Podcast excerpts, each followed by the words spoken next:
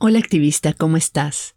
Esto es Coaching para Activistas, episodio número 14, y hoy te voy a enseñar paso a paso cómo desbloquearte y lograr lo que te propones. Estás escuchando Coaching para Activistas con Virginia Lacayo coach, emprendedora, feminista y experta en neurociencia y pensamiento sistémico, quien te compartirá información y herramientas para que puedas conocerte, autogestionarte y lograr los resultados que te propones independientemente de las circunstancias que estén ocurriendo. Si sos como yo, sos súper exigente con vos misma, siempre estás desbordada de trabajo y de responsabilidades y tenés una enorme lista de cosas que quisieras completar, pero simplemente es imposible hacerlo todo, entonces terminas postergando o sacrificando alguna de esas cosas. Irónicamente, postergamos las más importantes para atender las que creemos que son urgentes. Lo que sea que te hayas propuesto y no logres hacer, puede que te esté consumiendo mucha energía mental y emocional y que no te esté dejando avanzar, ni con esa meta ni con el resto de cosas pendientes. Seamos honestas, ¿cuántas horas al día pasas pensando que deberías estar avanzando en esa tarea, pero sin hacer realmente nada al respecto? ¿Y cuántas horas más perdés al día sintiéndote culpable por no haber hecho nada? Esas son muchas horas al mes en las que podrías haber terminado ese proyecto y comenzado otro, y de paso sentirte súper orgullosa de vos misma. La buena noticia es que no es culpa tuya que estés procrastinando o que lo hayas intentado varias veces sin éxito. La razón por la que no logras cumplir tu propósito es porque tu cerebro está tratando de protegerte. La otra buena noticia es que vos podés sacarlo de esa confusión y mostrarle cómo alcanzar ese resultado de forma tranquila y segura. Y una vez que lo hayas hecho, podés repetir el proceso para cualquier otra meta que te propongas en el futuro. Lo único que necesitas hacer es identificar cuál de estos tres tipos de bloqueos mentales te están impidiendo avanzar y qué estrategias implementar para superarlo. En este episodio te voy a enseñar, uno, los tres bloqueos mentales más comunes, cómo identificar cuál es el tipo de bloqueo mental que te está paralizando e impidiendo lograr lo que te propones. Dos, una técnica infalible para tener súper claro lo que querés lograr. Cómo tener claro ese resultado exacto que deseas obtener para saber qué necesitas hacer y cómo saber que lo has alcanzado. Y tres, un sistema de planificación a prueba de errores.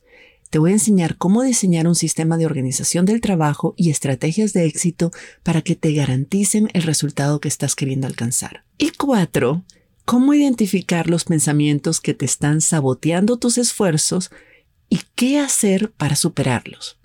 Te voy a enseñar algunas preguntas claves para identificar la forma en que tu cerebro está saboteando tus esfuerzos y te está impidiendo alcanzar ese resultado. Esta es la parte más importante de este podcast. ¿Comenzamos? Los tres errores más comunes que cometemos es uno, no tenemos claro qué es exactamente lo que queremos lograr. Dos, no tenemos un sistema de planificación efectivo y no tomamos en consideración posibles obstáculos e imprevistos. Y tres, no tenemos la mentalidad adecuada para lograr ese resultado. Entonces, el paso uno es tener claro tu resultado. Muchas veces creemos que sabemos lo que queremos. Decimos, quiero montar un negocio, quiero eh, hacer, lanzar un podcast, quiero eh, ser feliz. Pero eso no es suficientemente específico, eso no es un resultado claro, eso es un objetivo, eso es una meta, eso es un sueño.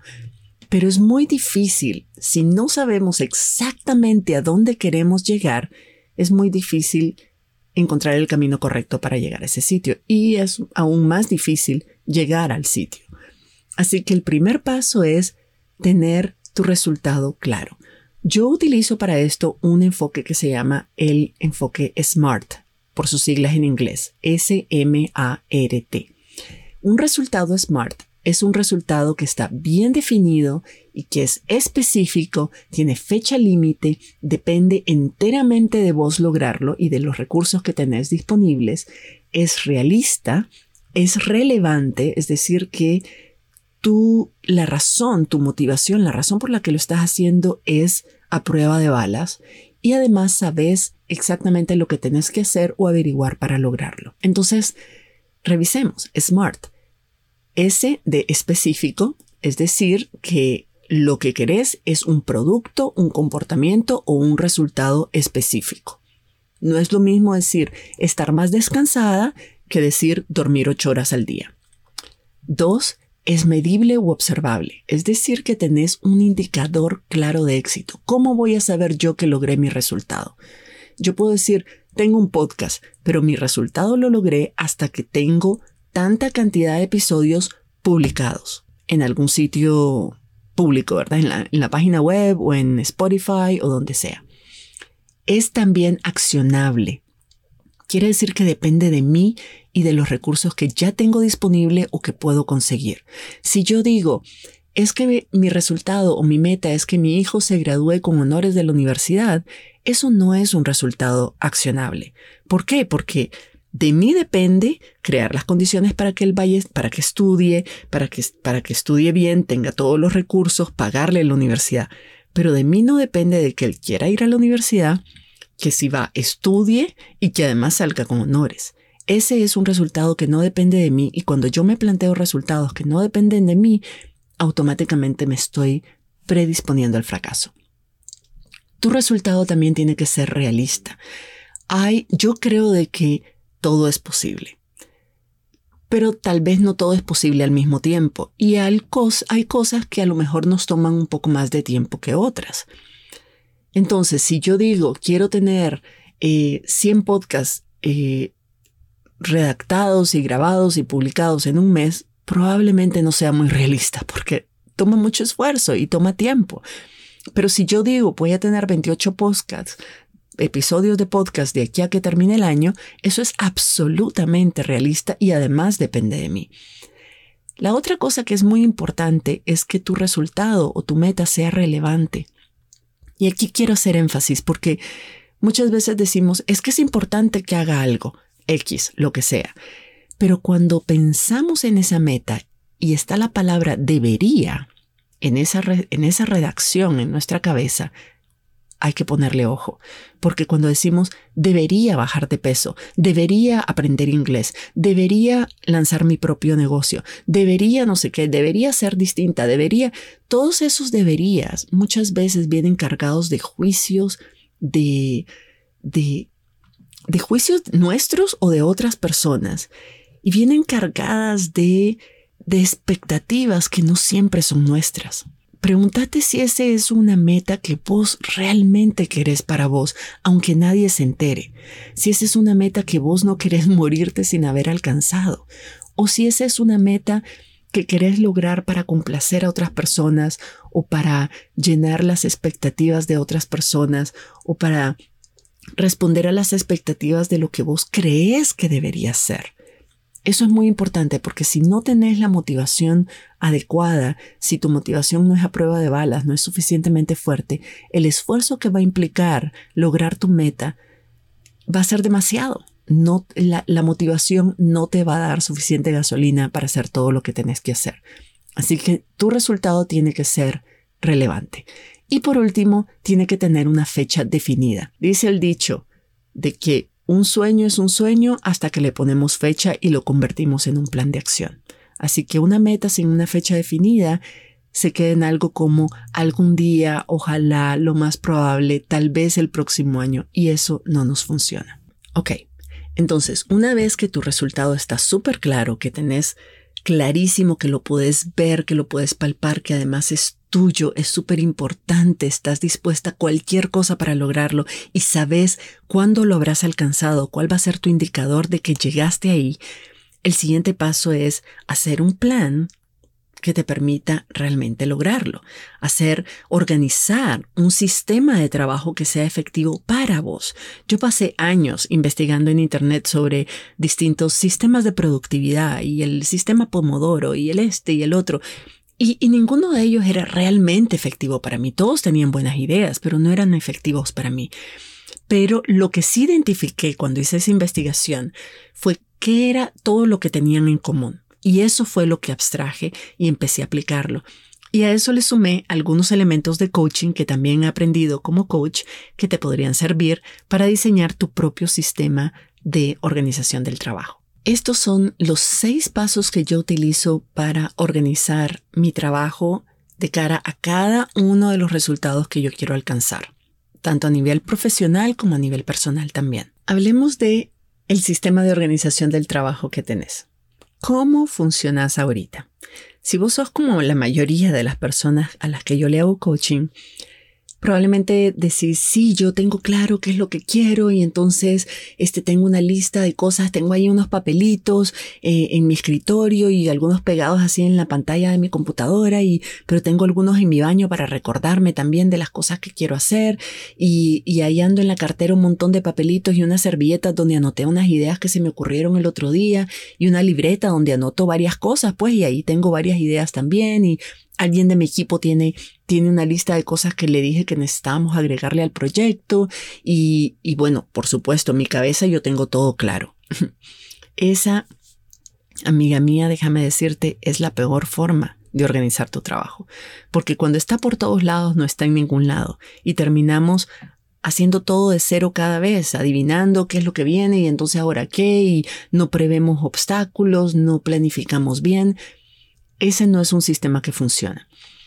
Yo pasé años tratando de encontrar el sistema organizativo de productividad perfecto y estuve investigando, leyendo libros, metiéndome en internet y tal, y ninguno realmente respondía a mis necesidades y a mi estilo, así como en sí mismo, pero todos empecé a identificarte que tenían algunos patrones en comunes. Entonces decidí agarrar todas esas características y crear un sistema propio y de paso agregarle algunos elementos del coaching que a mí también me ha servido. Y esto es lo que voy a compartir con vos.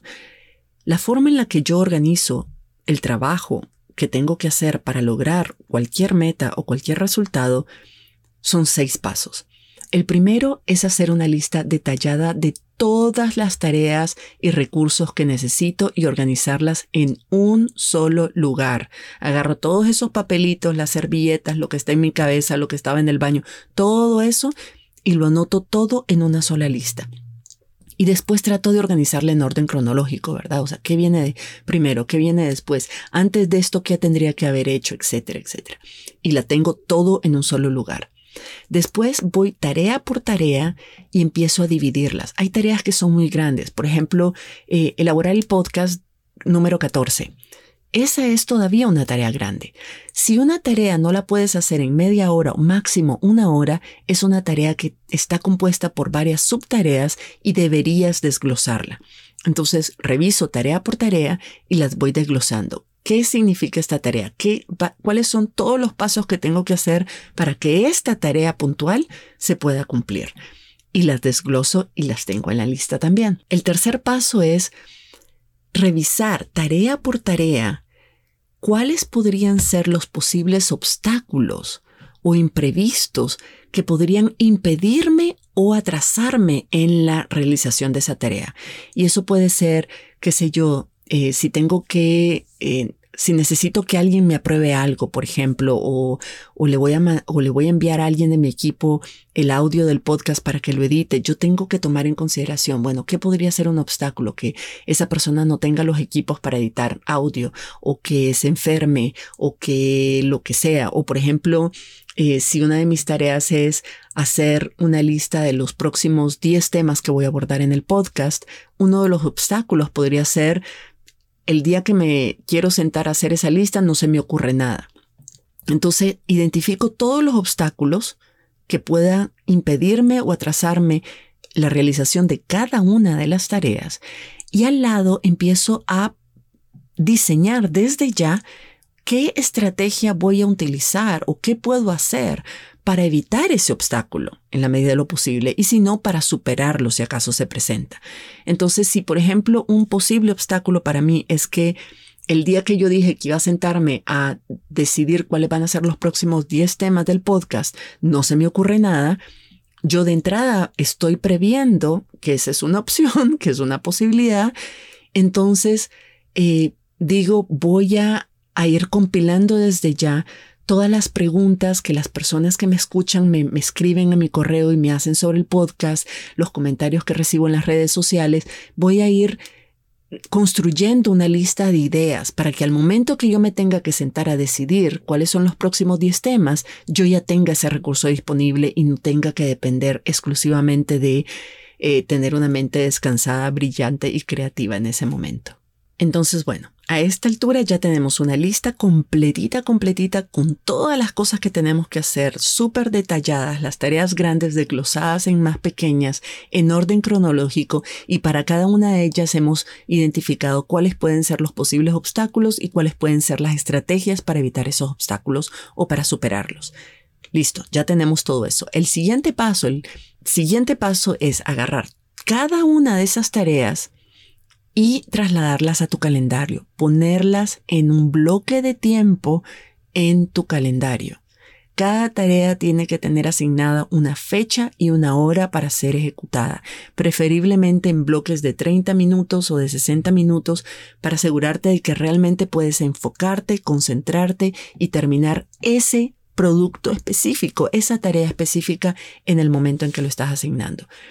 Esta es donde comienza la parte más difícil, porque una vez que las tareas están en tu calendario, y eso incluye las estrategias que eh, identificaste para superar obstáculos, esas estrategias se convierten también en tareas y también van en tu calendario. Una vez que está todo en tu calendario, deberías poder botar la lista en papel que hiciste dejarla de ver, porque si, si tenemos listas, listas de cosas por hacer, esa lista se convierte en una lista de deseos de algún día, cuando tenga tiempo. En cambio, cuando ya está en el calendario, son citas. Son citas que te estás haciendo con vos misma, son reuniones que tenés con vos misma para ejecutar una cosa concreta.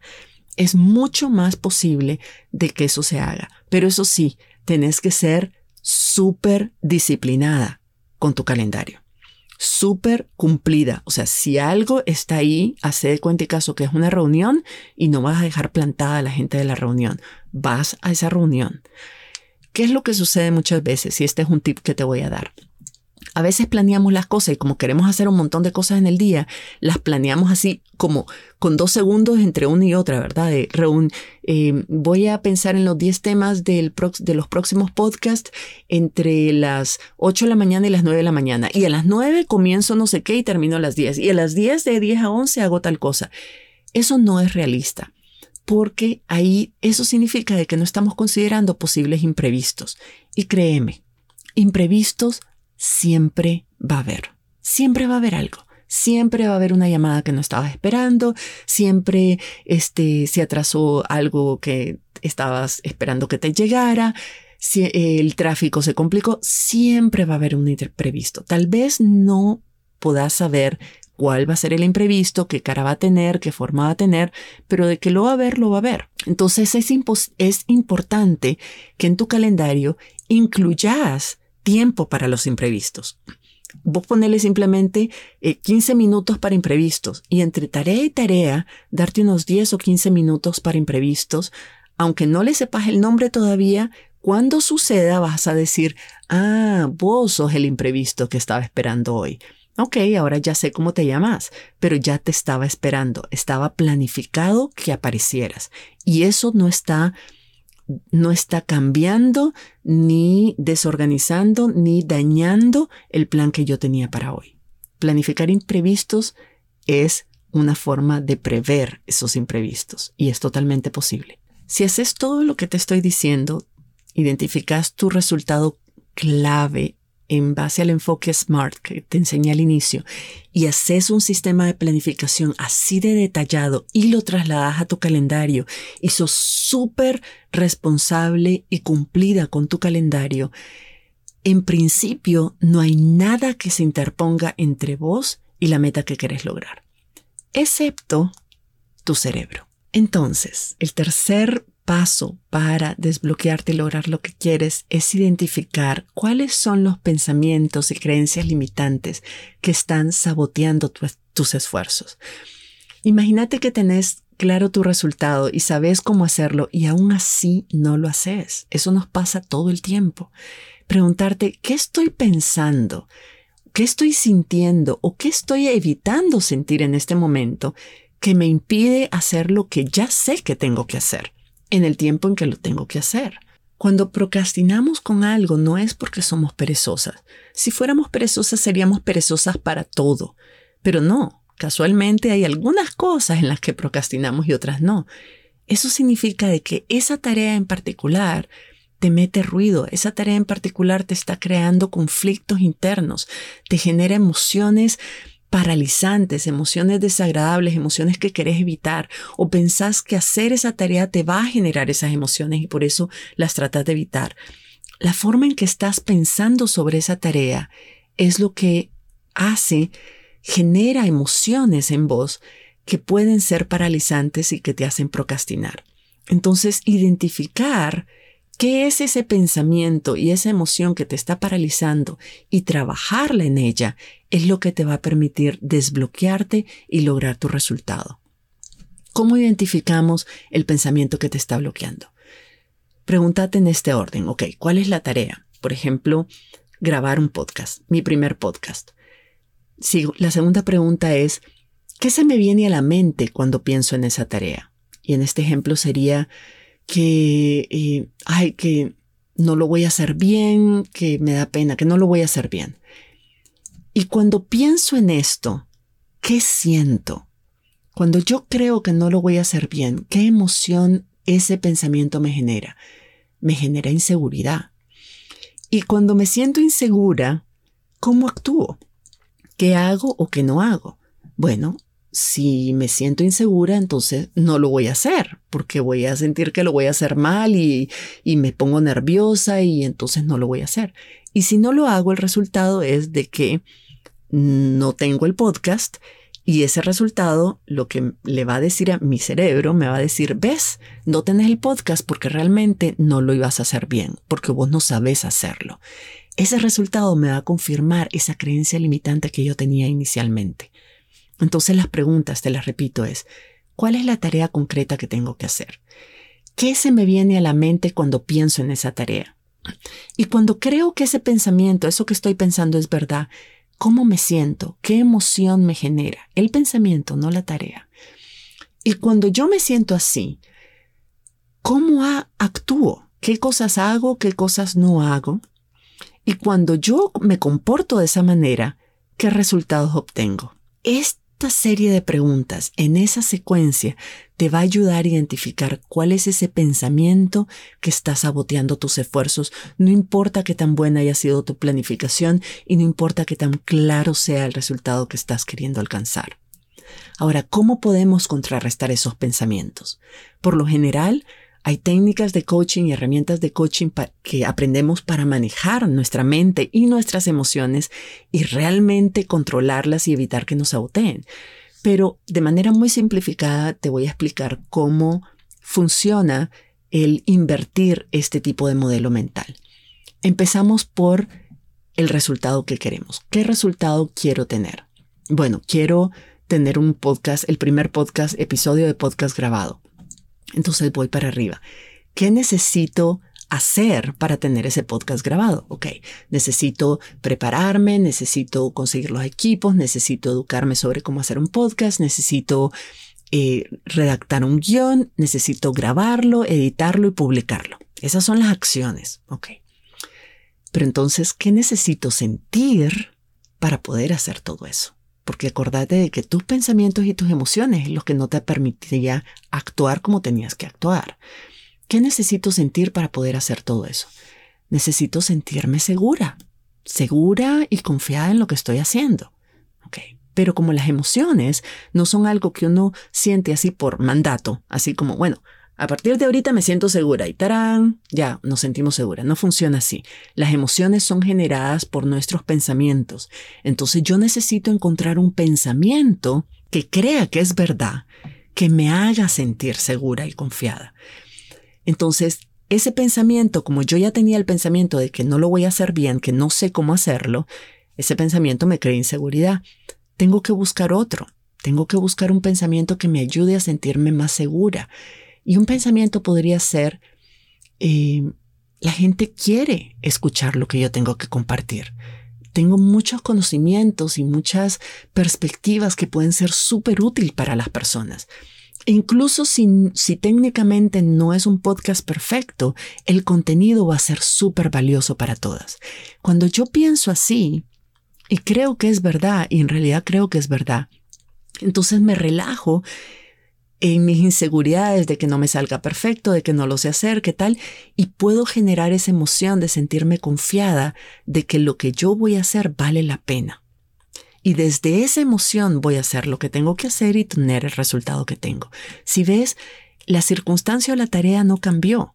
Lo mismo es grabar el primer podcast pero cambió la forma en que yo estoy pensando sobre esa tarea, por tanto cambia la forma en que me siento sobre esa tarea y por tanto cambia la forma en que me comporto y los resultados que obtengo. Esa es la forma en que nos desbloqueamos y logramos cualquier meta que nos propongamos. Así que te lo resumo. Los pasos son, uno, tener tu meta clara y bien definida. Dos, tener un sistema de trabajo efectivo, bien organizado. Tres, planificar y calendarizar cada tarea detallada, los obstáculos, los imprevistos y las estrategias para superarlos y respetar al pie de la letra tu calendario. Y cuatro, manejar tus pensamientos y, tus emociones para que no te saboteen. Este sistema es científico y funciona si y solo si lo seguimos al pie de la letra. Pero, claro, aprender a manejar tu mente y tus emociones es la parte más retadora para la mayoría de las personas. Decía Einstein, no podemos resolver un problema usando la misma mentalidad con la que lo creamos. Así que es muy importante aprender a manejar tu mente para poder identificar cuándo, cómo y por qué se resiste a hacer lo que lo que sabes que tenés que hacer y poder cambiar esas creencias limitantes para lograr tu objetivo. Para algunas personas, conocer el sistema que te acabo de explicar es suficiente para saber exactamente qué las tiene bloqueadas y superarlo. Pero si vos sentís que querés aprender las herramientas de coaching, aprenderlas a fondo para que te permita identificar tus creencias limitantes en todas las áreas de tu vida, si sentís que ya tocaste fondo y querés hacer un cambio real y radical en la forma en que te tratás a vos misma, en tus relaciones interpersonales, en tu proyecto de vida, o dejar de posponer esas metas que te hiciste hace rato, te invito a inscribirte en mi programa Autocoaching para Activistas. Autocoaching para Activistas es el único programa de este tipo dirigido a líderes y emprendedoras con conciencia social que te enseña cómo manejar tu mente y tus emociones para lograr resultados extraordinarios independientemente de las circunstancias. Las inscripciones están abiertas hasta el 4 de junio del 2021 y si quieres más información sobre el programa, puedes visitar mi sitio web virginialacayo.com pleca activistas. Te espero por allá y nos escuchamos en la próxima. Si te gustó este episodio, dale like, suscríbete para no perderte el próximo y compártelo con otras activistas, por aquello del buen karma.